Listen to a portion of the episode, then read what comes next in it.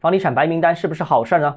不列入白名单的企业会不会被市场判定为黑名单？欢迎来到东浩之家买房。有消息称啊，监管机构计划草拟一份房地产企业白名单，计划有五十家民营房地产企业和国有房地产企业列入其中。在列的企业包括信贷、债券、股权融资等各方面都将获得增量支持。那这个名单较今年初具有系统性、重要优质房地产企业范围是有所扩大，消息呢也是备受关注。那首先第一个我要提示大家的就是进不了白名单的会不会都成了黑名单？那白名单呢是计划支持房地产企业，那当然是一个好消息了。但消息一出来，房地产业内就有点小紧张了。因为当前房地产市场明显是信心不足的，尤其是房地产企业会不会暴雷，能不能保交房，都是购房客户最担心的问题。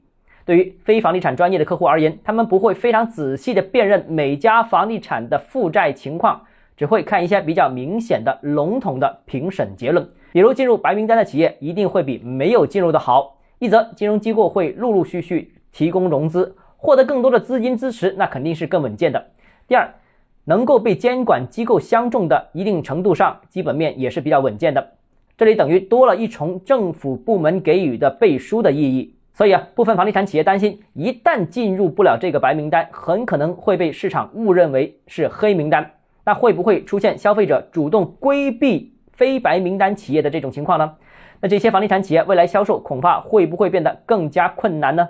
也因为如此啊，据说目前。许多房地产企业都在争取进入这个白名单当中，甚至有一部分民营房地产企业希望把白名单进行扩容，超过五十家，能让更多的企业进入这个官方认可和认证的保护圈。好，今天节目到这里。如果你个人购房有其他疑问想跟我交流的话，欢迎私信我或者添加我个人微信，账号是加买房六个字拼音首字母小写就是微信号 d h e z j m f。想提高财富管理认知，请关注我，也欢迎评论点赞转发。